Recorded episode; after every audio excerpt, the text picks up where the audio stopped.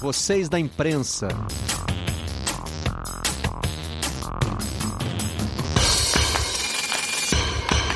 Olá, amigos do canal Campeão. Está começando mais um Redação Home Office da sala da nossa casa. Para onde você estiver, estamos juntos. Vamos aos destaques do dia no Redação. E a base, vem como? Pergunta o Globo. Sem protocolos, categoria sofre cortes e fica ameaçada em 2020. Fluminense, por exemplo, tem um time sub-23 e ainda não sabe o que fazer com ele. Todo cuidado é pouco. Destaque do Globoesporte.com para a volta do campeonato alemão, ansiosamente aguardada neste fim de semana. A Folha traz aí um diagrama do protocolo com os estádios divididos em três zonas que terão pouco ou nenhum contrato, contato entre eles. O El País traz entrevista de Marco Reus, que está machucado, não vai jogar, mas diz que os jogadores têm um compromisso com a volta do futebol. O Olé dá destaque a Felipe Melo, duas páginas para o jogador do Palmeiras, que, entre outras coisas, diz que o Boca é uma paixão argentina, manifesta sua admiração pelo clube.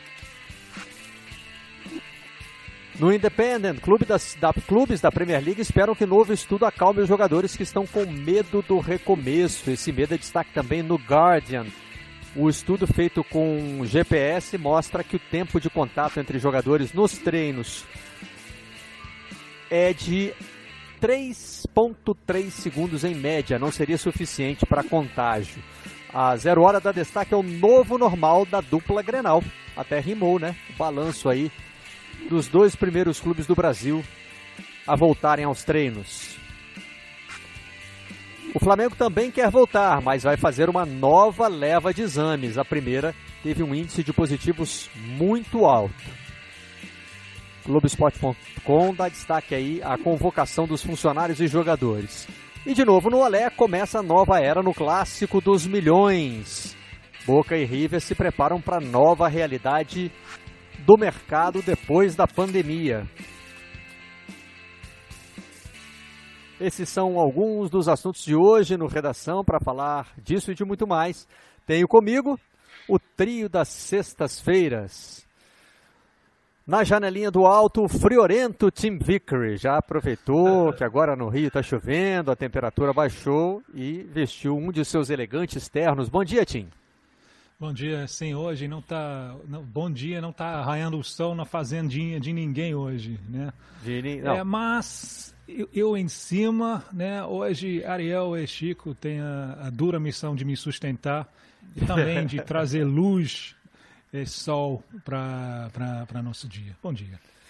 Bom dia, Chico Sá, como sempre, né, Chico? Trazendo cor, não interessa se o tempo lá fora está cinzento, né? Chico Sá, do Redação, é sinônimo de cor. Bom dia. Bom dia, Barreto. Bom dia aí quem está em casa, trancado. É, não, joguei o pijama fora e vesti uma camisa colorida e não saiu por aí. Hoje não completo Hoje completo dois meses, 60 dias fechados de, de, de, é, de quarentena e que bom ter na cobertura esse vizinho de condomínio incrível e abaixo o Ariel Palácio. Então a sexta com todo o temor, com toda a, a, assim, o medo dessa pandemia, vamos tentar fazê-la mais leve. Vamos, vamos tentar. Ariel, tá frio em Buenos Aires também? Bom dia. Tá, bom dia. 13 graus agora, estavam 6 graus hoje de manhã cedo, nublado, não chovendo, mas um dia que parece que vai raiar o sol depois, ou como diz uma das, um dos grandes, uma das grandes marchas argentinas, febo assomo, quer dizer, o sol está ali aparecendo ali distante, não será um dia de muito calor não, mas tudo bem por aqui. E no isolamento, muito bem. como sempre. Todos no isolamento, o futebol começando a marcar datas para seu retorno, né? O campeonato russo vai voltar no dia 21 de junho, só a primeira divisão. A segunda foi encerrada. A grande expectativa, evidentemente, é para o campeonato alemão, que retoma suas atividades neste fim de semana. É, onde a pandemia começou, né? É, no, no, no, extremo leste da Ásia, né? É, já tivemos jogos na Coreia. Agora, curioso que não tem se falado ainda é, tanto assim do retorno do futebol chinês. Foi na China que tudo começou, Ariel, não só nessa pandemia, como também no futebol. É esse dado histórico que você vai trazer para a gente abrir o redação de hoje? Pois é, Barreto. É uma história peculiar, porque em 2015 o presidente da China, o Xi Jinping, um fanático do futebol, ele visitou a Grã-Bretanha e, como é fã do Manchester City, ele quis visitar o estádio. Aí o líder chinês ficou fascinado ao entrar no gramado. Era inverno, não tirou o sobretudo, fez uns passes ali com uma bola que os ingleses eh, botaram ali para ele. Os ingleses, durante a visita, eles contaram a história do futebol moderno. Quer dizer, obviamente, digamos, pelo menos pelo que a gente sabe, a história oficial, um, esporte criado na Inglaterra em meados do século XIX, pelo menos com esse formato atual, embora o Shakespeare, já lá no século XVI, finalzinho do século XVI, ele fazia referências sobre o futebol, inclusive citando a palavra eh, futebol. Mas aí, amavelmente, Xi Jinping, que, era um, que controla uma das maiores potências do planeta, explicou que já no distante século II, antes de Cristo, era popular na China uma versão prévia do futebol. Estou vendo aqui a cara de surpresa do Tim Vickery. É, bom, era o Tsu Shu, eu, eu investiguei a pronúncia, Tsu Shu, que é, vem dos ideogramas Tsu, chutar, e bola, Chu. É, tsu, Chu. É, o jogo era disputado com uma bola feita de raízes e penas embrulhadas em couro. Cada time tinha 10 jogadores, bem parecido. É, e se existiam, bem, se bem existiam os arcos, não havia goleiros. Enquanto Xi Jinping falava e o tradutor traduzia, Gary Neville, Summer, Mike Summerby é, e outros jogadores, ou jogadores estavam surpresos. A China, além da pólvora, da bússola, do papel, da seda e do macarrão, havia inventado o futebol. Bom, aí eles iam começar a retrucar, afirmando que o futebol havia nascido em Sheffield, lá no interior da Inglaterra, em 1860, mas aí, 1850 mais ou menos, mas aí viram que Kevin Moore, diretor do Museu Nacional Britânico de Futebol, fazia sim, sim, sim com a cabeça para o presidente da potência oriental. E aí eles optaram por ficar calados. Né? O fato é que o futebol é um soft power para a China. Em 2016, Xi Jinping havia apresentado um plano para transformar esse país em uma superpotência mundial do futebol para o ano 2050. Os, os orientais, de forma geral, Barreto, têm muita paciência, eles planejam com muita, com muita antecipação. Bom, Antes disso, para 2020, ou seja, agora, o plano, o plano original, a pandemia alterou tudo, né? Era ter 30 milhões de garotos chineses em escolas de futebol. 30 milhões de humanos é quase 10 vezes a população do Uruguai. É, é, é, com 12 mais você completa a população argentina. Bom, e além desses 30 milhões de crianças, outros 20 milhões de adultos jogando de forma amadorística ou profissional. Quer dizer, no meio de 1 bilhão e 400 milhões de chineses, parece até que a coisa se dilui. Mas é um primeiro passo. Agora a coisa é ver como é que fica no pós-pandemia. Mas os números, de todas as formas, são números impressionantes, Barreto. É, já estão voltando a jogar na China, né? Uhum. É, não sei se os 30 milhões estão em campo nesse Exato. momento, né, Ariel? Mas as atividades começam a ser retomadas, inclusive em Wuhan, né? Que foi é, onde se diagnosticou o primeiro caso de, de contágio pelo, pelo coronavírus. É, enquanto isso, as ligas europeias é que vão, né? A segunda onda da pandemia foi na Europa e as ligas europeias vão se preparando para retomar esse futebol que a gente conhece hoje, Tim Vickery, regulamentado em 1863, numa reunião num pub ali em Covent Garden, né, para definir a criação da FA, da Federação Inglesa de Futebol, e aí é, definir, na verdade, unificar as regras do futebol, porque ele era jogado de várias maneiras diferentes aí pelo, pelo interior da Inglaterra. Nas fábricas, para que os empregados não usassem todo o tempo de folga no fim de semana bebendo, e nas escolas para disciplinar os filhos rebeldes da aristocracia britânica. É mais ou menos por aí, não?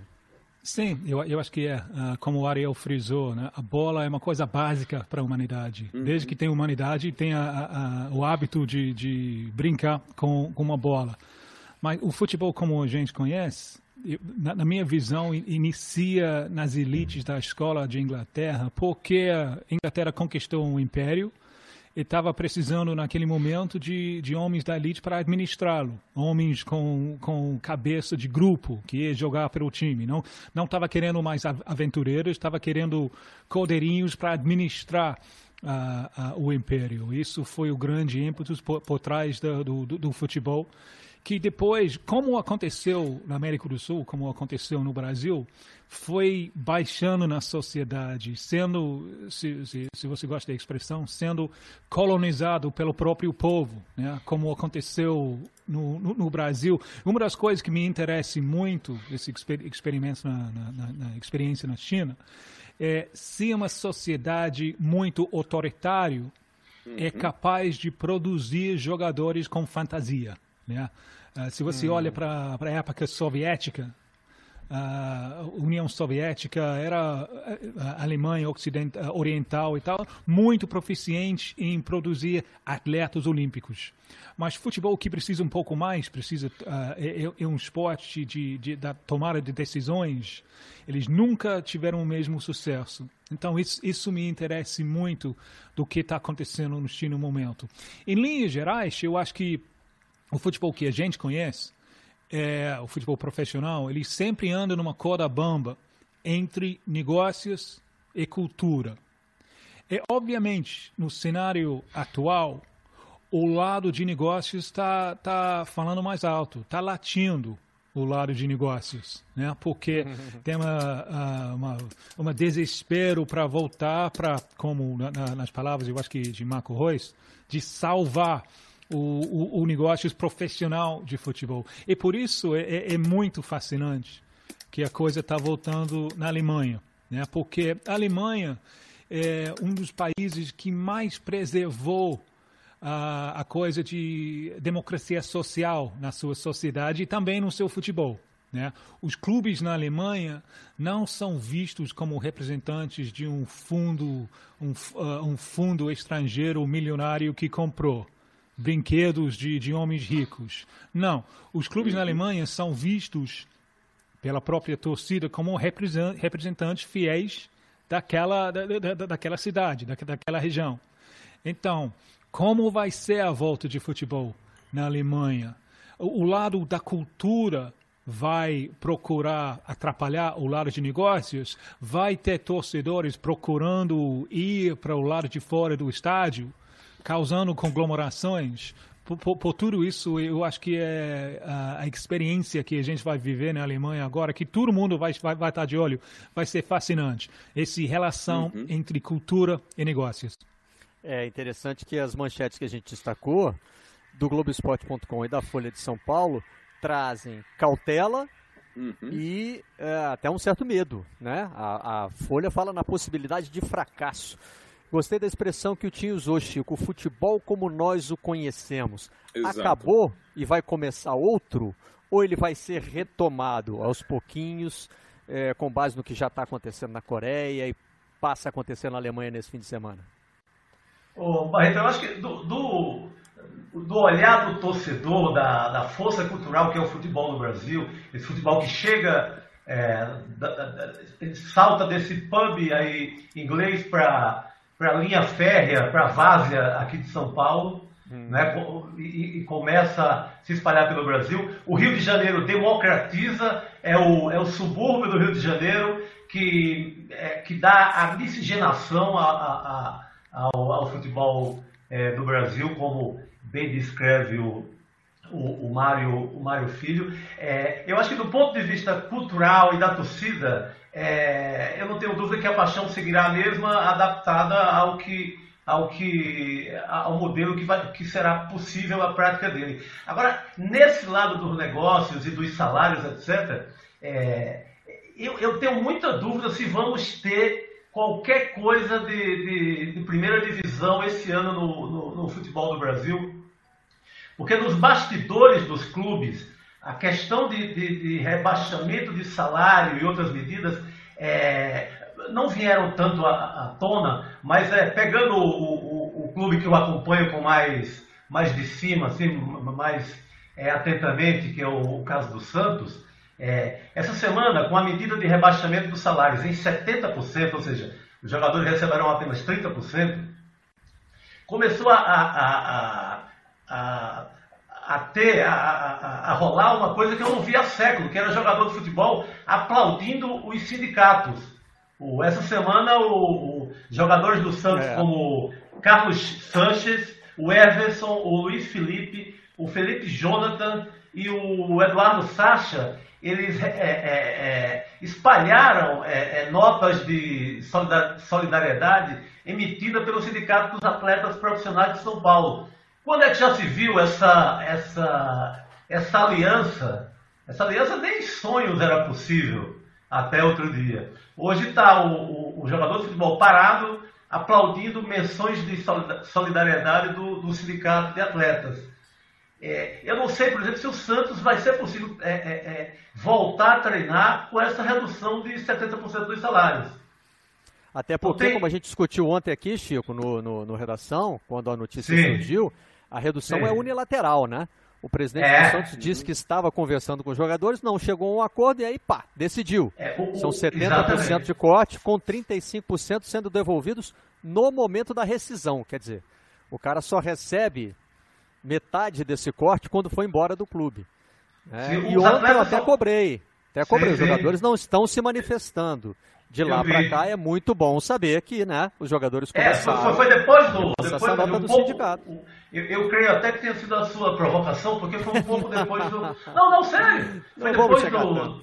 Foi depois do, do, do, do programa que, que come, começou essa, essa. E uma conversa muito afinada entre sindicato e atletas, coisa que não se via há século. E a, a, os jogadores até aceitavam até 30% de, de, de rebaixamento. Isso chegou a ser acertado. Fora disso, nada foi, foi tudo passou a ser uma decisão é, por decreto, uma decisão bem medida provisória do, do ali da, da, da cúpula do, da direção do Santos. Então eu duvido, Bom, acho que a gente tá, tem muita coisa para viver é, é, nesse aspecto do negócio do futebol, que como a gente está muito na, é, na fissura e no sonho de voltar a ter futebol, a gente esquece que pode ter muito mais complicação do que a gente imagina. É, na Inglaterra está se falando de um papel social, né? E essa questão da complicação, ela vai ser muito observada no campeonato alemão. Tanto o Globoesporte.com como a Folha de São Paulo trazem, é, inclusive graficamente, detalhes de como vai ser o protocolo, né? Os estádios foram de, é, divididos em três zonas que terão é, pouco ou nenhum contato entre elas. É, e tem até um, um, gráfico da ocupação do estádio.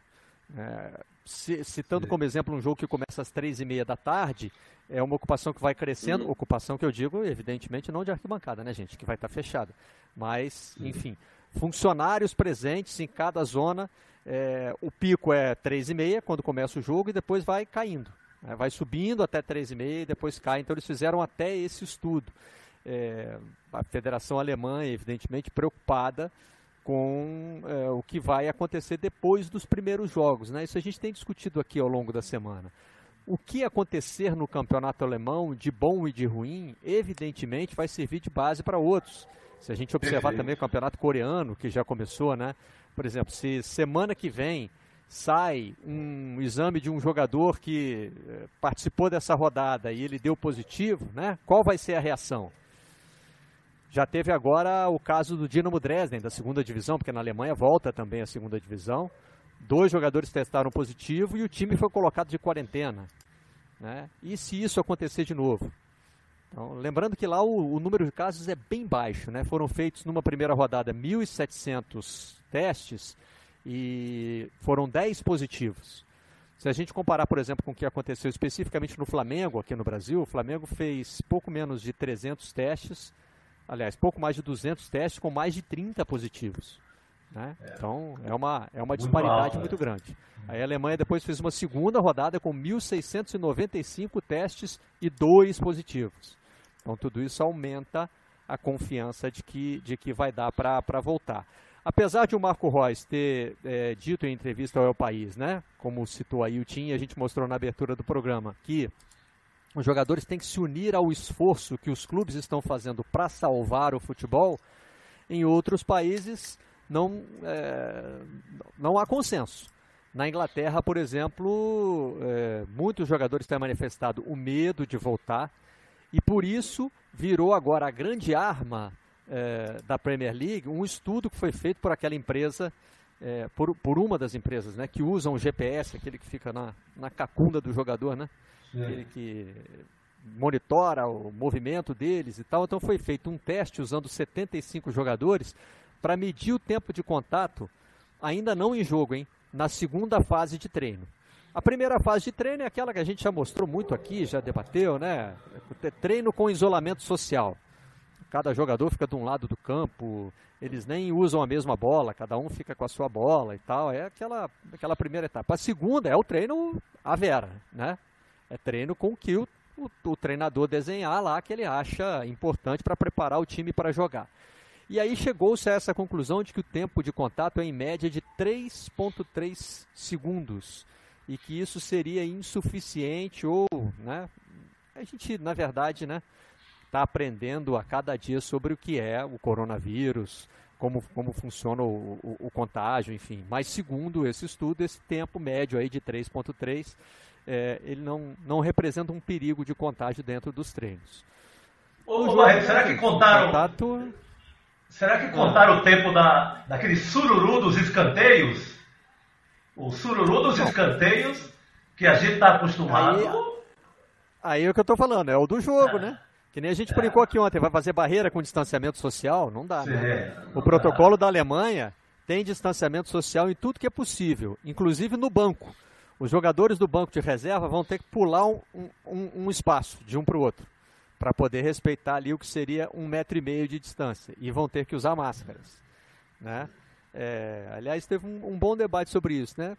O Éboli ontem foi quem levantou aqui. Mas por que tomar todas as precauções se em campo vão se agarrar, vão se esbarrar, vão fazer Sim. sururu no escanteio? né? Mas, primeiro, né, pela questão do exemplo. E segundo, para proteger até onde dá. Claro. Né? Tem um momento ali, né, Ariel, que você cruzou a linha do campo, aí já não tem mais o que fazer. O jogador está concordando em assumir um risco. Pois é, olha, uma... por exemplo, a, a, a Comebol é, teve uma reunião que era justo por videoconferência para tentar definir, é sempre tentar, como você diz, né, definir até onde dá para chegar. Quer dizer, eles colocam, eles, eles vão colocar novas normas para tentar dar uma novas normas e umas recalibradas em algumas antigas normas, é, para ver se eles conseguem dar alguma espécie de barreira ou limite é, para esse contato, tudo isso pensando para quando volte a Libertadores e a Sul-Americana. Quer dizer, sabe-se lá é, quando, né? É, um dos pontos desse novo protocolo é não cuspir. Né? É que os campos de futebol às vezes parecem aqueles salões do faroeste, né? que os caras entram, abrem a porta do salão, é, ali na, na escarnadeira. Bom, isso fica proibido. A outra coisa é não, os jogadores não poderão despejar a mucosidade nasal. Aquele clássico gesto de pinça dos dedos sobre o nariz, né, e não vou explicar o resto, seria muito útil né, que usassem hum, lencinhos ou lenços, né, aí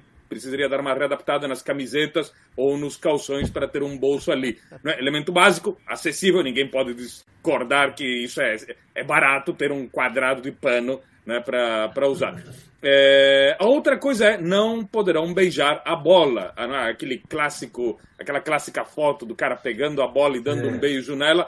Isso possivelmente a gente não veja mais durante bom tempo ou para sempre aqueles suados intercâmbios de camisetas, a Comebol também disse, chega, já acabou. E, eh, como você disse, os jogadores no campo terão que ficar distanciados e além de, no, no banco, perdão, e além disso, usar máscaras. Né? E todos os protagonistas, todos os jogadores terão que fazer, e além do mais, os técnicos, os ajudantes, terão que fazer exames de temperatura antes de cada jogo. A Comebol hum, já para tentar dar uma espécie assim de ânimo, criar um clima otimista, já definiu que os estádios Mário Kempis, em Córdoba, no interior da Argentina, e o Maracanã, no Brasil, seriam as sedes das finais da Sul-Americana e da Libertadores. Isso para o dia que o futebol seja é, retomado e também quando isso acontecerá depois desses campeonatos, quando o, as fronteiras entre os países da região sejam reabertas por enquanto estão todas fechadas, ou quase todas fechadas, e também quando sejam retomados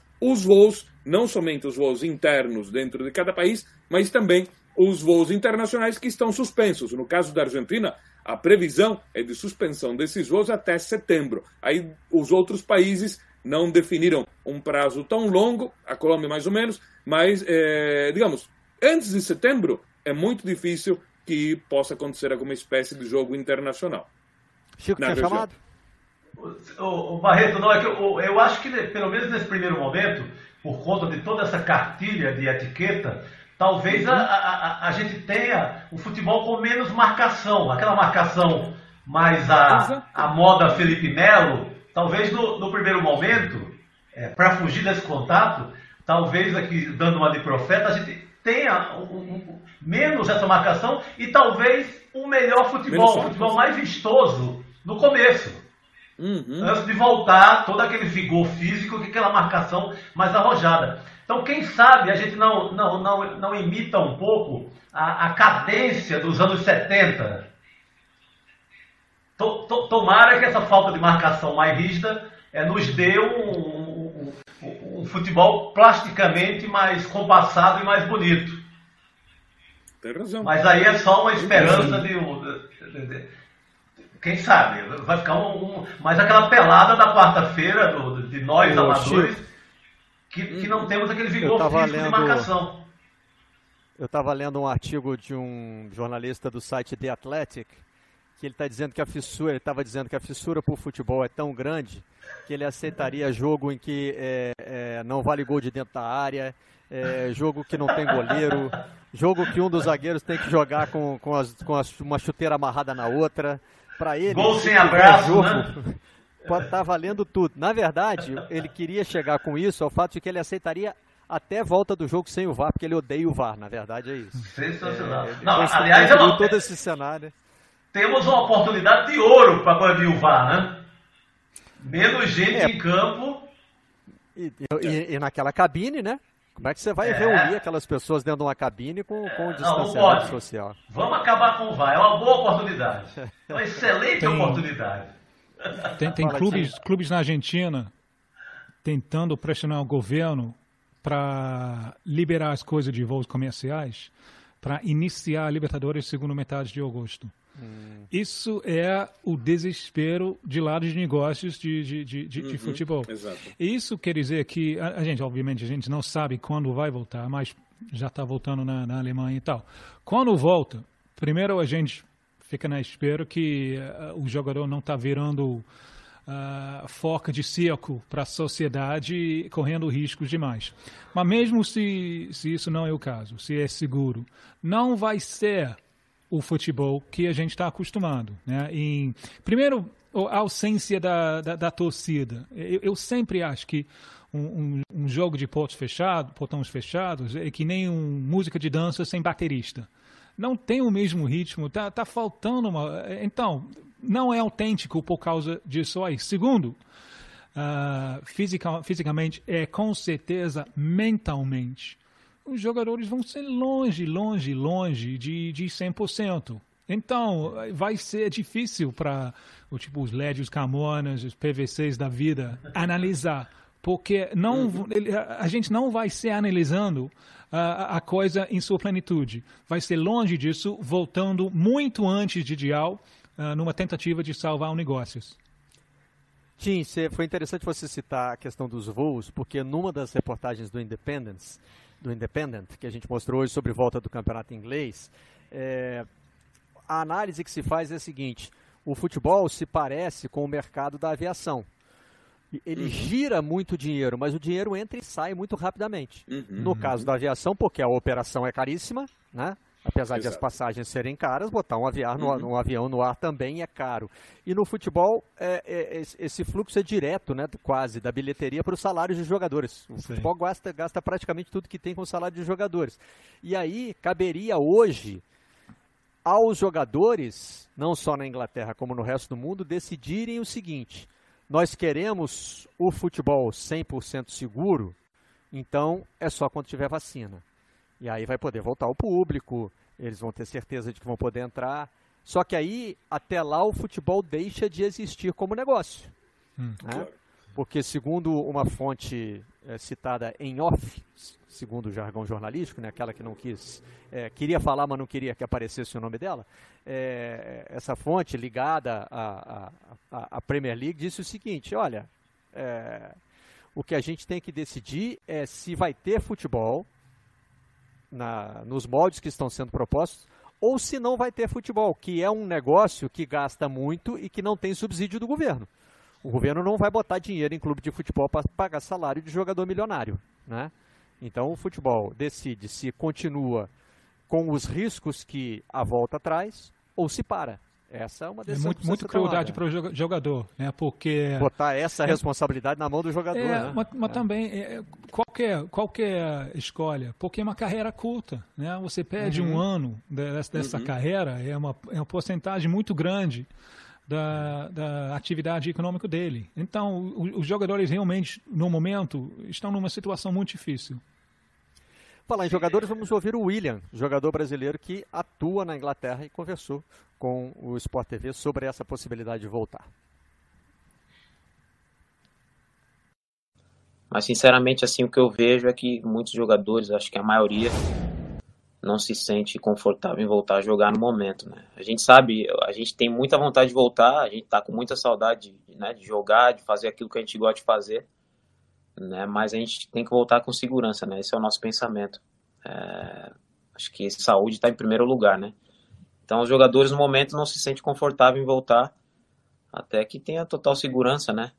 Vamos ver como é que como é que vai ser. Total segurança foi a expressão que o William usou no papo com o nosso companheiro Maurício Noriega no blog dele, no blog do Nori. Total segurança hoje não existe, né? É, é, Exato. É, daí que vem essa, essa, essa decisão colocada nas mãos dos, dos jogadores e dizer, olha, então.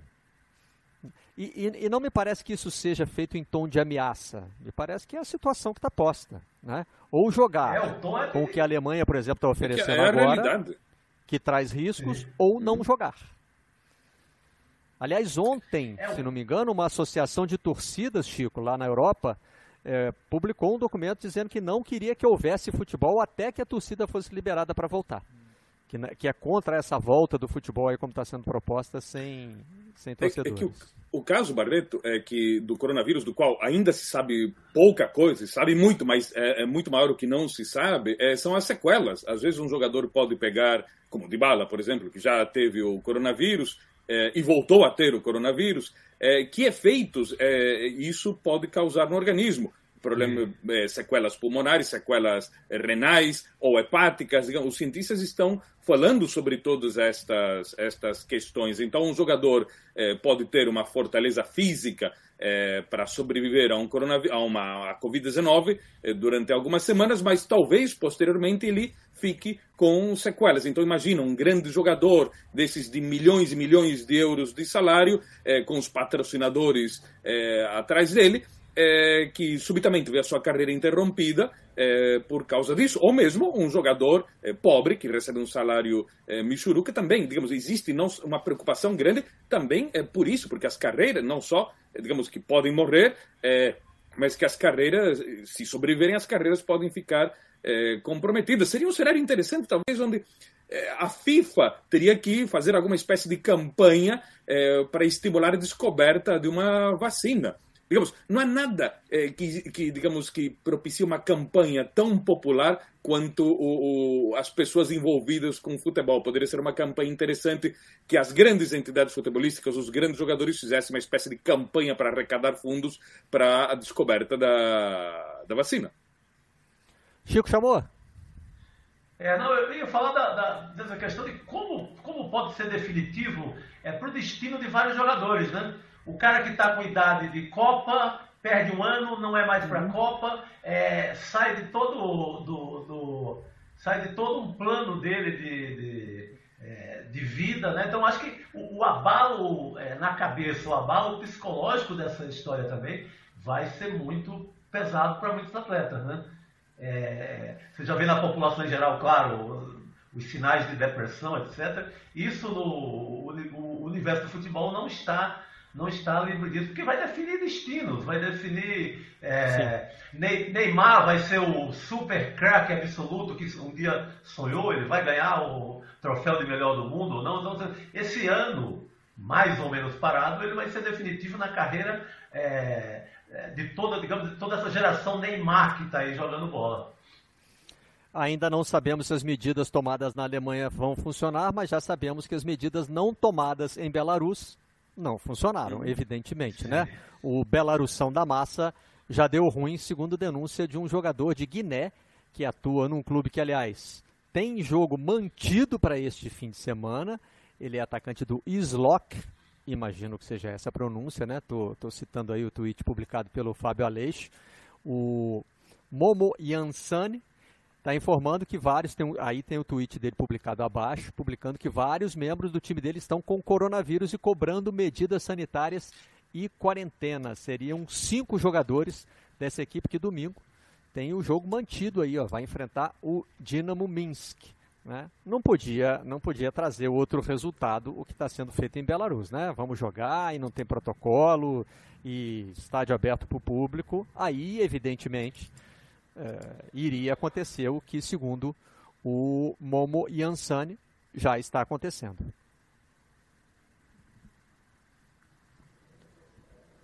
Maior prova, meio, eu acho que não é um caso. Meio time atacado, né? Vamos com o time primeiro, depois eu chamo o Chico.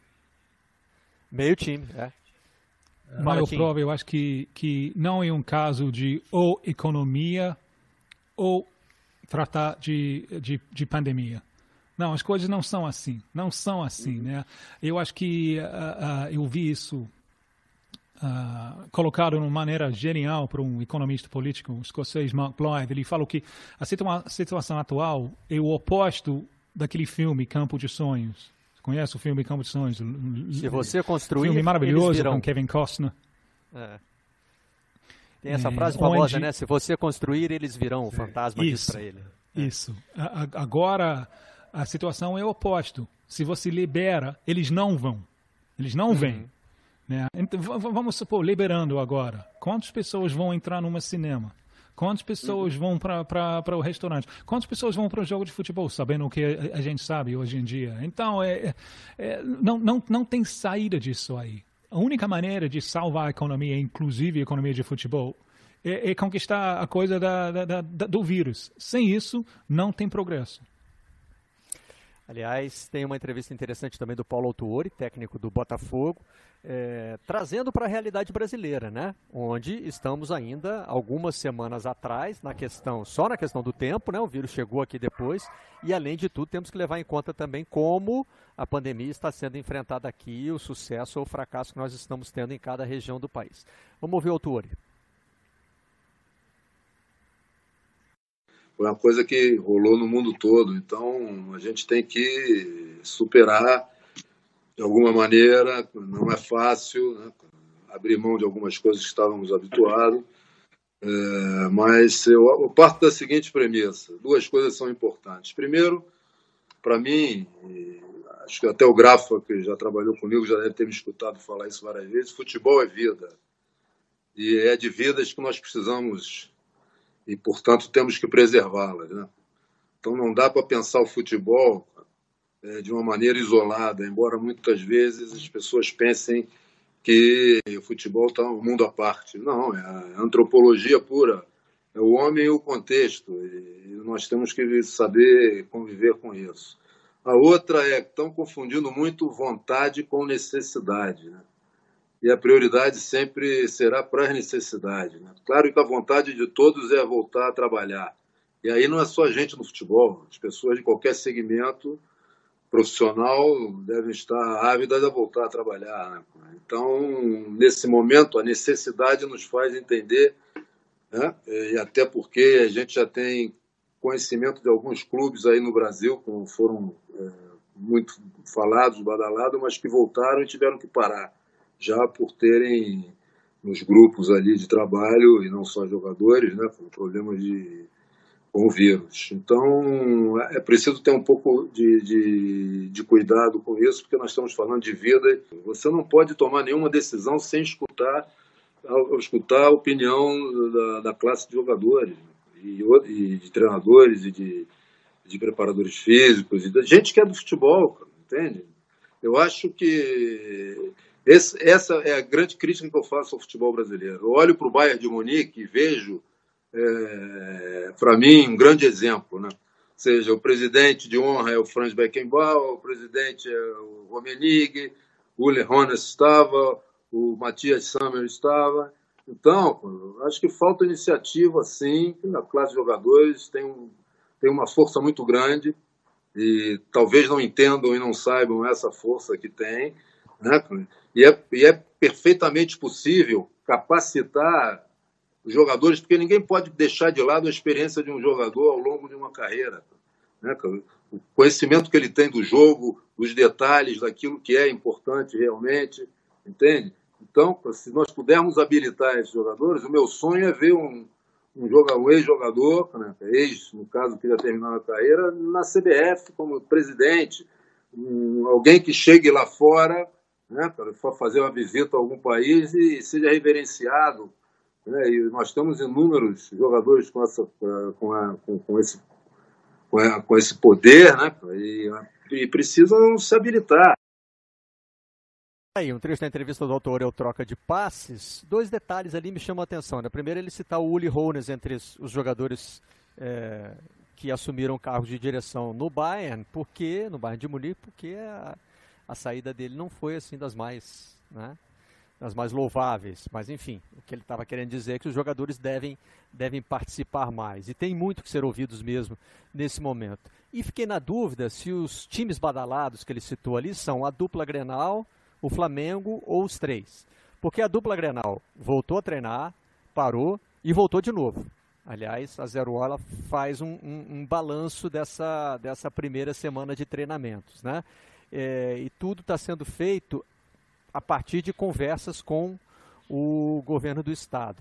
No Flamengo a situação é diferente. O Flamengo não conseguiu retomar os seus treinamentos porque a situação no Rio de Janeiro é completamente diferente, né? muito mais grave do que é a situação no, no, Rio Grande do Sul. Aqui o Ministério Público já é, notificou o governo de que pode adotar medidas mais severas, né, o chamado lockdown, com mais restrições à movimentação de pessoas.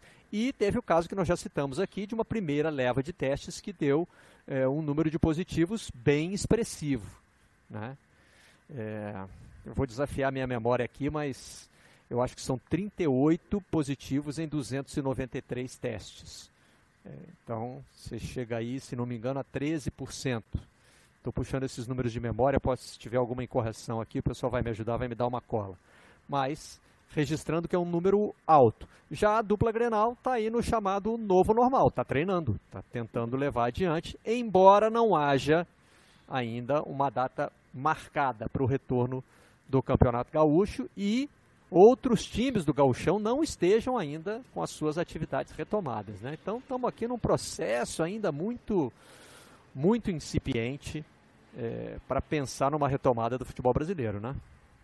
É, eu acho muito temerária essa volta do, do Grenal.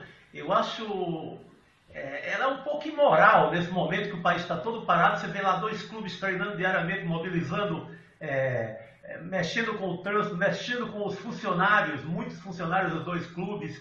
É, eu acho, é, independentemente da, do modelo gaúcho de quarentena, que é um pouco mais branda, mas eu acho um pouco de abuso. O futebol é muito exemplo para tudo no Brasil. E quando você vê é, dois, dois clubes da importância do, do Grêmio e do Internacional é, treinando como se estivéssemos na, na, na mais pura normalidade dos dias é, é, é, anteriores ou do começo desse ano, eu acho que não, não, não pega bem. Como exemplo e, e como risco mesmo. Os jogadores pode haver mais cuidado com os atletas, mas eu não sei se esse mesmo cuidado é, está sendo adotado com todo o entorno, com, com quem pega a bola, quem leva a bola para casa, com com os funcionários do, do, do, dos dois clubes. Então, eu acho, quando eu vejo aquelas imagens de treino de, de, de, de Grêmio e Inter, parece que estão dizendo assim, ó, oh, seus otários, vocês estão aí parados, a gente aqui segue a vida normal. Então, acho que não é de bom tom essa volta do, dos dois é, grandes clubes do, de Porto Alegre. E a gente estava citando aqui casos né, de retorno é, que não foi adiante. O Luiz Roberto acabou de me mandar uma mensagem aqui com uma notícia de que na Turquia os treinos que tinham sido retomados pelos principais clubes do país, o Besiktas, o Galatasaray, o Fenerbahçe, já foram interrompidos porque os jogadores testaram positivo. Né? Então, é, é, tudo vai precisar ser feito, evidentemente, com, com muita cautela. É, com relação ao Flamengo, tem uma notícia, é porque tem, né, os, o, o, noticiário das negociações continua aí, paralelo, né, e surgiu hoje uma notícia, no mínimo, intrigante. É, o Flamengo publicou no seu balanço que pagou pela contratação do René, que jogava no Sport Recife. É, agora, a publicação no balanço diz assim: é, pagamento a Esporte Clube Recife barra MP Eventos. MP Eventos é empresa do empresário que tem parte dos direitos econômicos do René. Então, o pagamento foi feito, segundo o balanço do Flamengo, para é, esporte e essa empresa. Agora, o esporte está dizendo que não recebeu o dinheiro. Então, temos aí, é, foi uma, uma notificação extrajudicial, ainda não é, ainda não é uma ação. Aliás, o presidente do esporte diz que a relação com o Flamengo é boa, mas é, fica essa lá, é a vez do esporte cobrar o Flamengo. Fica no ar, isso é bom. Ou o dinheiro parou na empresa e a parte que tinha que ir para o esporte, pro esporte não foi, ou tem um erro no balanço do Flamengo, ou é, alguém no esporte não acusou a entrada do dinheiro. Se entrassem 5 milhões e meio de reais na minha conta, eu veria, isso eu tenho certeza. né? Nossa! Mas, pelo visto, né? É, não, na verdade, no esporte, são, é, no esporte entra, a parte do esporte é 3 milhões e 200. Eu veria de qualquer jeito, pode ficar tranquilo. É, de todas formas, não. É.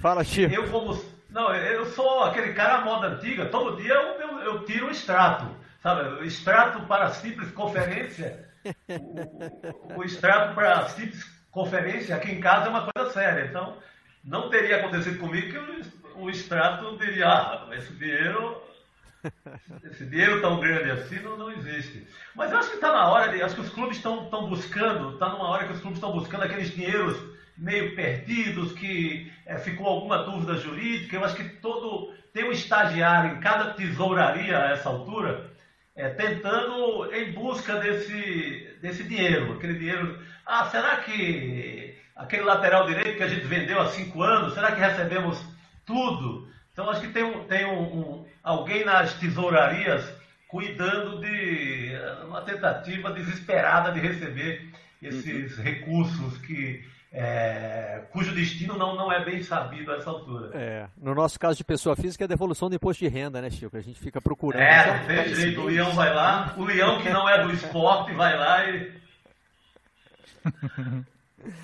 É. A contabilidade no mundo do futebol é, é um mundo à parte, né? Eu acho que a gente tudo, a gente sabe histórias que jogadores com três, eh, o clube tem três contratos diferentes com o mesmo jogador. Né? Cada um é, é mostrado para uma determinada finalidade. Então é, é, é um mundo informal, é, é, é bastante complicado. É, no, no, caso do Boca, é, Barreto, o pessoal aqui vai aplicar. Eles estão, eles estão, digamos, os grandes clubes argentinos não estão mal das pernas como a maioria. Né? Houve uma série de crises nos últimos 10 anos no, no, futebol argentino, mas alguns clubes se recuperaram. O Boca eh, vendeu muitos, vendeu, bom, está esperando agora a porcentagem da venda de alguns jogadores para o exterior antes eh, da pandemia, não é? Eh, e a outra coisa que eles estão fazendo é uma, uma reconfiguração dos futuros contratos. Nenhum jogador poderá receber mais de um milhão de dólares. tem alguns casos de, que jogadores que recebem mais do que isso, é, que agora o futuro é como é que vão ficar esses contratos, contratos como o do Mauro Sarate, o do Carlos Teves, que vencem agora em junho. Não é? Se esses daí também vão entrar nesses, são estrelas então, mas tudo indica que vão entrar dentro desse esquema que não poderão ter salários superiores a, a um é, milhão de dólares. Não é? é Bom, enquanto isso, eles esperam esse dinheiro que venha do exterior pelas vendas, não é? é isso permitiria que o Boca consiga é, trafegar por esta pandemia e pelo pós-pandemia, porque não, não é só isso, depois vem o pós-pandemia, depois vem a, a, recessão, não é? é como dizem, eu já citei várias vezes aquele ditado russo, não é? A gente no Ocidente tem aquele eh, ditado otimista, depois da tempestade vem a bonança, aparece o arco-íris, não é? Os passarinhos cantando, mas os russos diziam depois da tempestade vem a enchente, vem a inundação, o que é muito mais realista, não é? Depois da pandemia vem a depressão, a recessão ou a depressão mundial. Então eles estão vendo ali já de conseguir esse dinheiro extra, reduzindo o teto do salário dos jogadores, daqueles salários é, milionários, né? É, e ver como é que se trafega por esse futuro incerto é, do futebol. Né? Como dizia Winston Churchill, ou pelo menos é atribuído a ele, aquela frase: If you are going through hell, keep going. Né? Se está no inferno, continua caminhando. Para ver se um dia é, eu, firme, é. Uma hora você eu, acaba eu, saindo.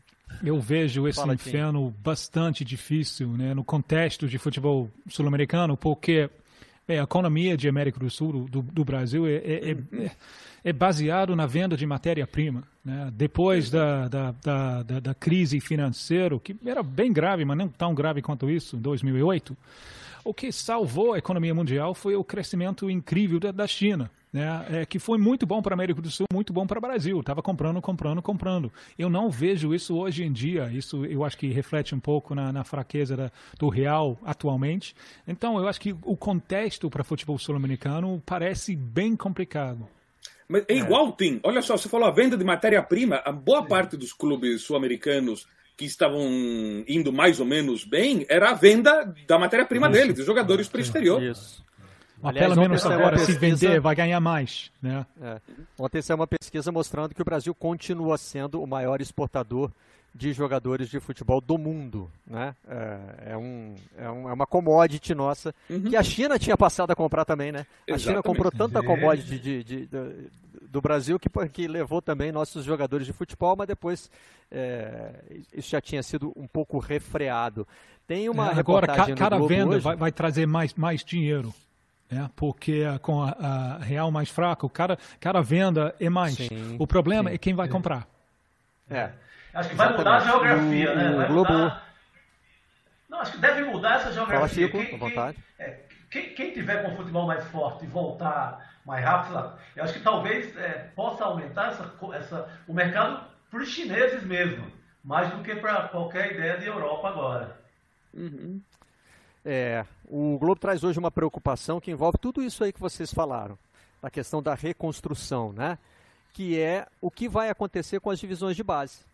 Porque uhum. no Brasil, como em outros lugares, existe hoje um esforço para botar o futebol profissional de volta, né? E aí sofrem, por exemplo, o futebol feminino, que tem muito menos investimentos, não é profissional em vários lugares, e quando é profissional uhum é, ainda tem investimentos muito menores do que, do que o futebol masculino. E o Globo pergunta: e a base? Vem como? O Fluminense, por exemplo, tem um time sub-23, era uma iniciativa interessante, porque são jogadores que já estouraram, né, como se diz nas categorias de base, já não cabem é. mais no sub-17, no sub-20, mas ainda não conseguiram ser aproveitados no elenco profissional. É um jeito de botar para jogar. Como é que você vai sustentar uma categoria sub-23 se as categorias que já têm campeonatos regularmente, como sub-17, sub-20, estão parados sem previsão de volta, né? E o Rodrigo Caetano, que é supervisor do Inter, é entrevistado na reportagem e ele cita algo que, que me parece um, um, um dilema muito interessante. Os clubes vão ter que recorrer aos jogadores da base para repor seus elencos no fim do ano, porque os clubes brasileiros certamente não estarão com capacidade de investimento. Mas se essa base está parada, como é que você recorre a ela? Quer dizer, você está criando aí uma espiral de problemas, né? Um problema vai, é uma engrenagem, na verdade. Um problema vai criando o outro. Né? Você provavelmente não vai conseguir vender. Sem vender, você também não vai conseguir fazer as compras dentro do seu mercado. Né? Qual, é, qual, é a lógica do clube uhum. brasileiro? Vende para a Europa e compra na Argentina, por exemplo, ou compra uhum. do próprio mercado brasileiro. Se, você, se essa engrenagem não estiver rodando, você vai ter que olhar para a sua base. Mas a base está parada. Né? Então temos aí um, uma espécie de lockdown econômico à, à espreita dos clubes brasileiros. Acho que sul-americanos, né? Dá para expandir essa realidade aqui para o nosso continente. Uhum. Sim, sim. É, eu acho que essa, essa, essa meninada vai ser a grande vítima dessa história agora, né? Eu acho que esse, esse, esse bocado de categorias que a gente tem, sub.